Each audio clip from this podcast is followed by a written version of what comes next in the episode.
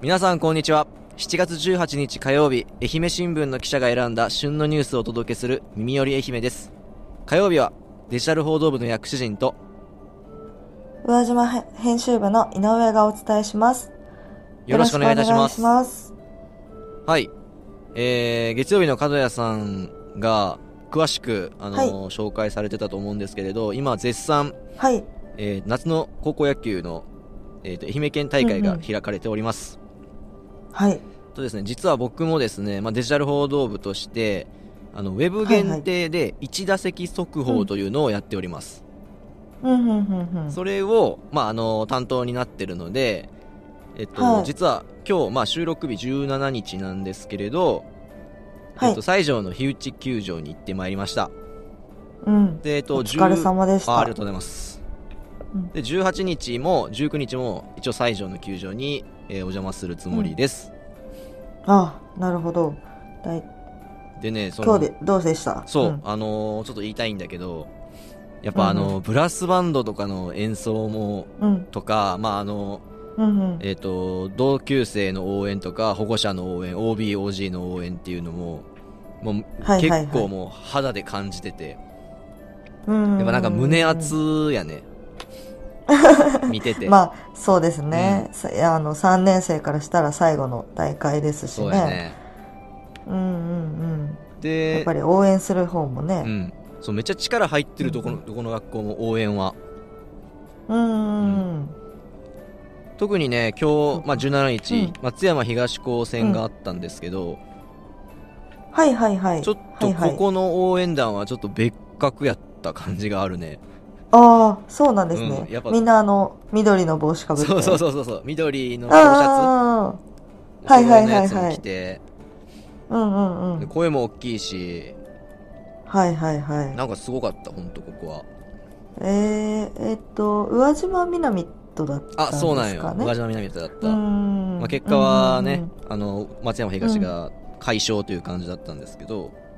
うん。はいはいはい。まあ、あれだけの声援とねうあのうんブラスバンドの演奏を受けたら、そりゃ力出るやろなっていうぐらいの応援だった、うん。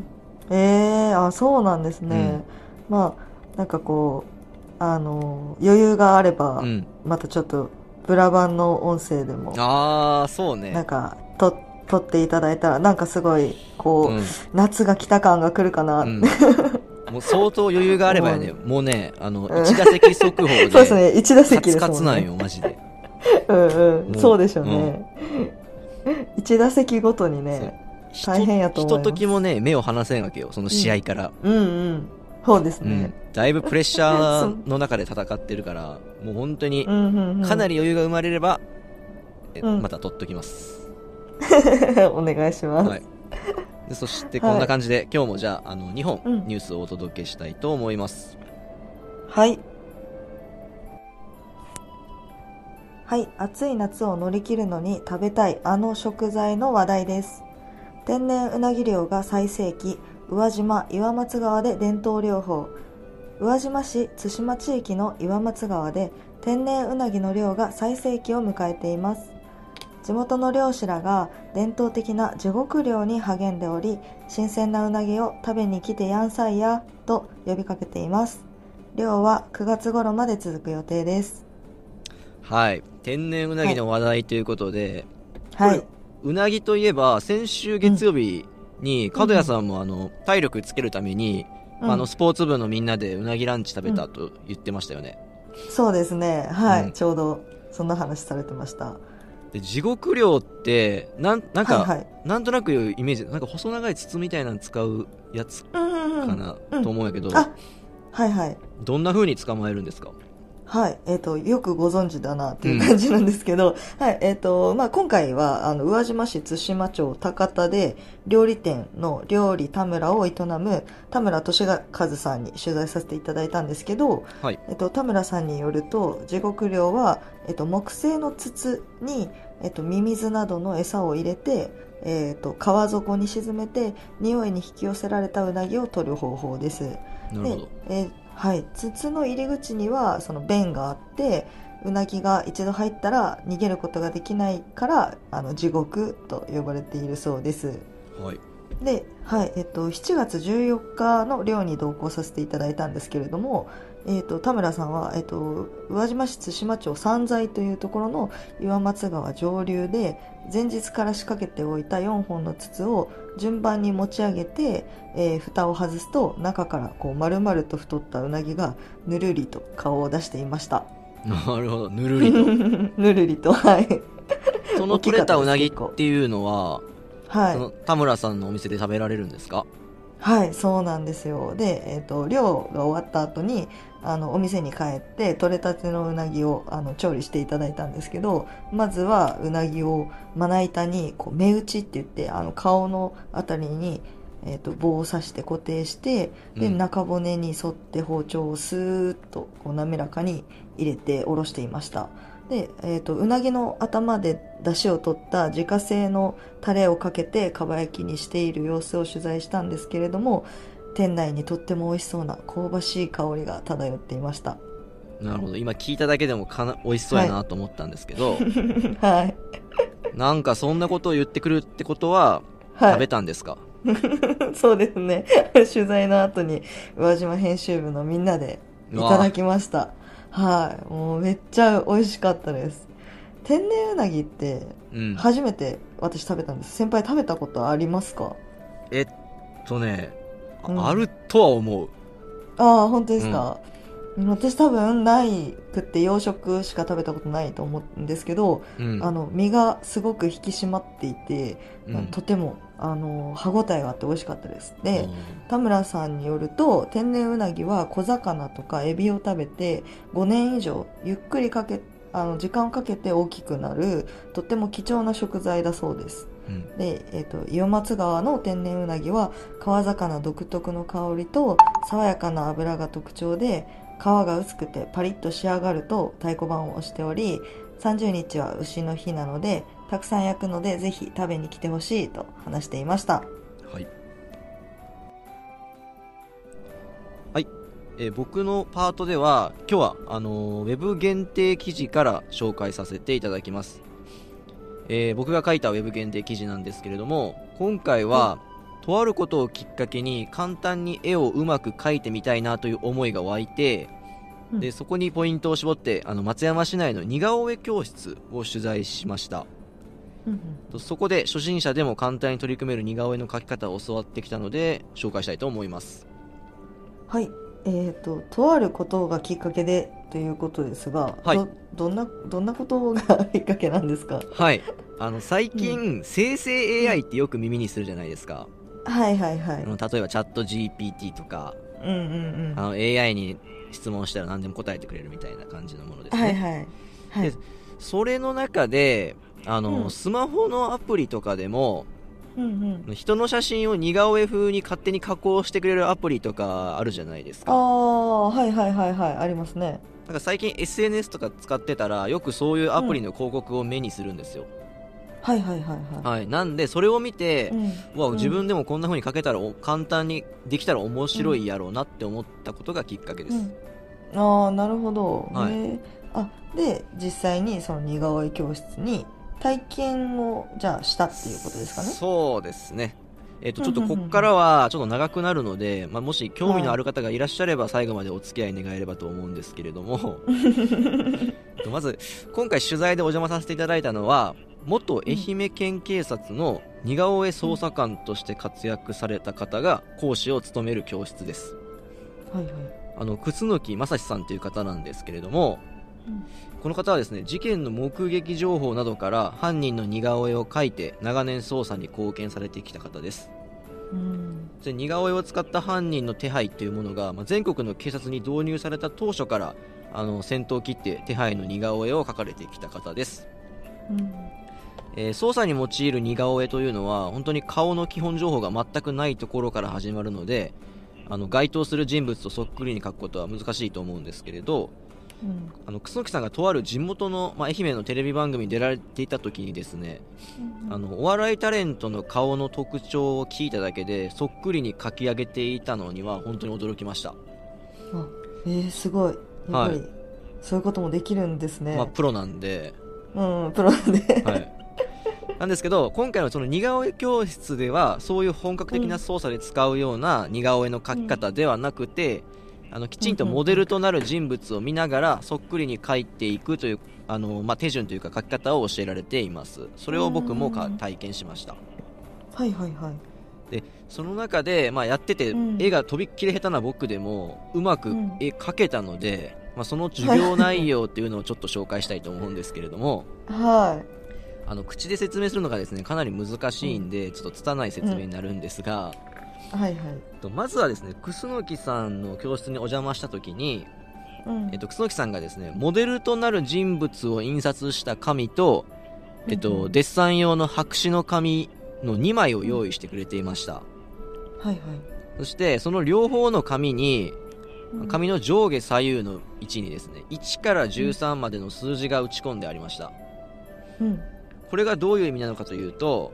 うんえっと、数字を記した紙にモデルの顔を印刷することで、顔の輪郭やパーツがどの位置に来るか把握しやすいからだということです、ああなるほどはい、ほうなほうのほうで例えばなんですけどうんモデルの頭頂部が上下の5と左右の1が交わる位置にあるならえデッサン用の紙でうんうもその同じ数字の位置を基準に書いていけば顔の大きさやパーツの配置などを迷わずに書けるという仕組みですああなるほどなんとなく理はいはいはい解できますかね、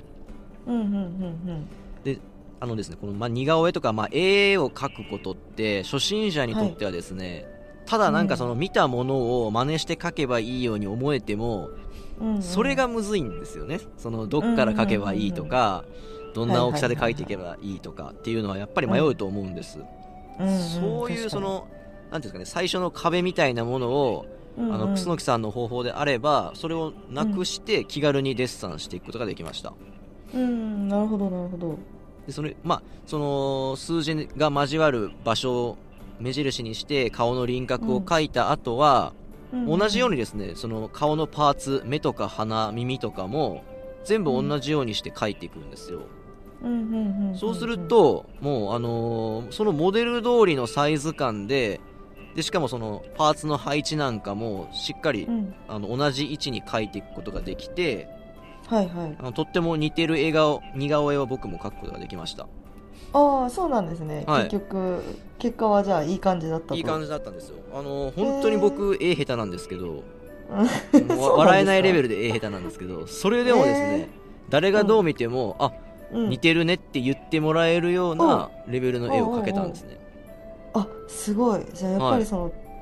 場所がなんかこう分かるだけでうんそんなにそうなんよ、上手に描け結るん構ですそねの真似するっていう作業が楽になる、うんそのどこに描けばいいかとか、どう描けばいいかがはい分はかいるだけで、えでー、まあ、これを繰り返すこのまあちょっと言ったら若干その、うんうんまあ補助してもらってる感じなんですけど、そのまあ数字に、うんうんまあ、これを繰り返していくことでまあ、徐々に数字とか打ち込まずにでも感覚が身について、まあ、白紙の紙に書いていけるようになるっていうことでした、ああなるほどまあ、ちょっと、あのーこんな感じでですねかなり分かりにくい説明になってしまって申し訳ないんですけれど、はいあのーモデルの方はですねあの有名な男性のタレントの方なんで、はいはいその写真って多分あのちょっと権利とかもあって載せれてないんですけれど、はいはいはいちょっとよかったらですねちょっと僕この記事を読んでいただいて、あのうんまあまあ僕もかけてるような風景ところの写真を載せてるのではいはいはいあのそれをぜひまあ暇があったら読んでほしいなというのとうんうん井上もですねあの、まあ、好きなアイドルがいると思うんですけど、はいはいはい、まあ、暇があったら家であの同じようなちょっと真似しあのやり方で真似しては書いいてみたらどうかなと思います。 ありがとうございますはい似顔絵じゃあちょっとチャレンジしてみようと思いますぜひ試してみてください。はい、ありがとうございます。はい、エンディングです。お疲れ様でした。はお疲れ様でした。い、えっ、と、まあ、角谷さんめちゃめちゃ忙しそうで、そうバね。トン振る暇もないみたいな感じだったんで、うん。あの、フリートークをしようかなと思うんですけど、はい。えっと、先週の、あの、放送収録した後に、うん。こめっちゃ面白い話題があって、えこれ絶対収録したらよかったやんっていう、うん。話があったのでちょっとそれを話したいと思うんですけど もう。あの何やったそれ学生え学生時代になんか流行ってたファッションというかどんなどんなファッションあ服そう大学時代どんな服着てたみたいな、あはいはいはいはいはい、話をしましたね、あのはい制服から解放そさうれねて、一気に解放されて、まあ、私服のセンスが問われるそ4うそ年うそうそう間になるとうんうんうんであの時どんな服着てたかっていう話をしてうんちょっと先輩言ってやってくださいえ まあ言うとはいえっとまあジャニーズの山下智久さんいらっしゃるじゃないですかはいはいヤマピーねはい めっちゃかっこいいじゃないですかめっちゃかっこいいっすよで超かっこいいえっとねあの中学校の頃かなまずうんうんうんまず中学校の頃にヤマピーがやってた「ブザービート」っていう月9があるんよ、ああはいはいはういん中学校、そうかまずそれ見てもう俺の青春のドラマなわけよあれはうんうんうんうんで大学ぐらいの時にまたヤマピーが月9出てうんうんそれはサマーヌードっていうんやけどはいはい見てましたよあのもう海辺でなんか男女なんかうんうんうん7人ぐらいが恋し合うやつ そんなにおったっけなんかおった気がするでねやっぱそういうドラマを見てヤマピーのファッションにめっちゃ憧れるわけよ、はいはいかっけえなとうんあかっこいのいっすねでよく真似してたのはその長袖ワイシャツに、うんうんえー、と短パン半ズボンはいはいはいはいで長袖ワイシャツは腕まくりするんよ、それよね うん で第1ボタンだうん第2ぐらいまでしっかり開けるんかなはいはいはいはいでその開けた胸元にサングラスをぶっ刺すと とねマジでこれで歩いてた大学の中をえだいねサングラスはうんかかけてたんですかえだけどその胸元にね、うん胸元にうん、かけてたようん でもこの間は「たまに」って言っててうんその「たまに」がすごい面白かったんですよまあこれたまに基本的になそう夏ファッションやけどああそうっすよあそうですよ、冬ってどうするんですかいや冬はもう基本さダウン着ときゃいいやんああなるほどねうん、はいはいはいいやでもサマーヌードヤマピーで検索したら、うんそのまんまが出てくるんですよ今先輩 があの言った通りのヤマピーが出てくるんですよそれはそうやろ それ完そうコっすよねピしたんだ もんこれでなんならねこれやんと思っていやなんならもうあ髪の毛も金にしちゃったりなんかしてあ染めてたんですねうんへええあじゃあ襟足も伸ばしちゃっていやそこまではしてないね基本的に単あ発ー自分が好きだから、ああはあはあはうあ、ん伸ばしたことはあんまないんだけど、ああそうなんですね、まあ、じゃあ基そそ本こはうん参考にしてたのはヤマピー以上ヤマピーもう 面白い本当にあのぜひサマーヌードヤマピーで検索してほし いですだからあーこれこれヤックルが言ってたやつやってなりますからはい面白いいでやーねえ井上は私ですか私はなんかあんまり覚えてないんですけど、まあ、オフの時は うんジャジャ ージねえジャージねジャージ、まあ、部活があったんでうんもうなんていうんですか1限から部活あ授業があるとかじゃなくて、もう34回生になってもうね5限だけとかってなってたら、もうジャージで行って授業ちょっと受けて部活して、んはいみはいたはいいはいな感じでした。はいはいはいでもまあちゃんとした服着ないかんなみたいな時はうんもうあのまああのエミフルのアパレルショップで働いてたこともあったんではそこで買った服とかをいうんよく着てましたあのもうほんと短パンショーパンうんデニムのシ夏やんけョートパンツにそう夏はデニムのショートパンツに白 T もうもう白い T シャツもうもうこれこれだけビーチにおるやんそうそうそうそうで冬が冬が何冬は何着てたんやろあでもなんかあのなんやっけこうあのうんあめっちゃど忘れしたまあ、基本アウター着てればな済むからな冬はそうなんかすごい流行ったアウターがあってなんてへえ説明したらいいかわかんないけどあのああウィメンズ的なこう男女兼用というかわかるブわル。ゾン系うんえっとなんかちょっねとえ、ダッフルコートじゃないえダッフルコートそんな名前だったかなあの、うん前で止めるやつで、うんで、なんか、木、木の飾りみたいなのついてるやつ。あーついてるやつあったあったあれ流行ったぞ、めっちゃ。流行ってましたああ、あれああれ着てる子いましたねあーあれじゃあれじゃないけどそういう系そうなんや。うん着まてあなましたね、だからまあ基本アウターですごまかす感じでしょ、うん冬は あ間違いない、うんうん中何着ててもねそ上着着てたらなんとかなるし う別にそのん教室入っても脱がないもん上着なんて別にそうですか うんいそそんのまなま受ける暑くないや暑くないね別にまあでも男の子はそうですよね、うんうん、そんな感じやったなそんな感じか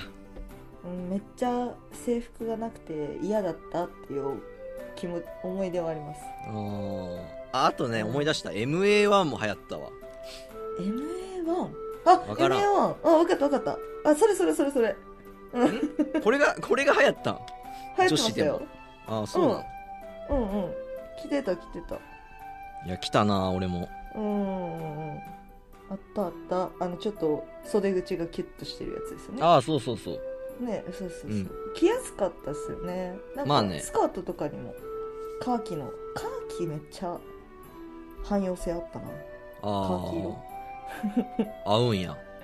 ああ合いますね何でも懐かしいまあ、共感してくれる人がどれぐらいいるかやいね、るか多分おらんやろなうんあれなんかすごい私的にはすごい面白い話やったんやけ どなエルキンさんの話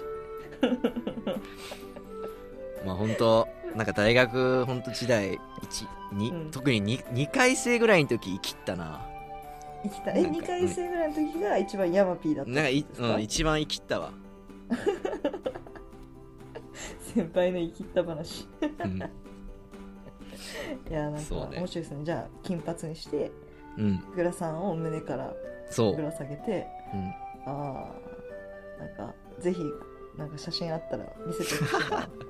いつかやなこれは本当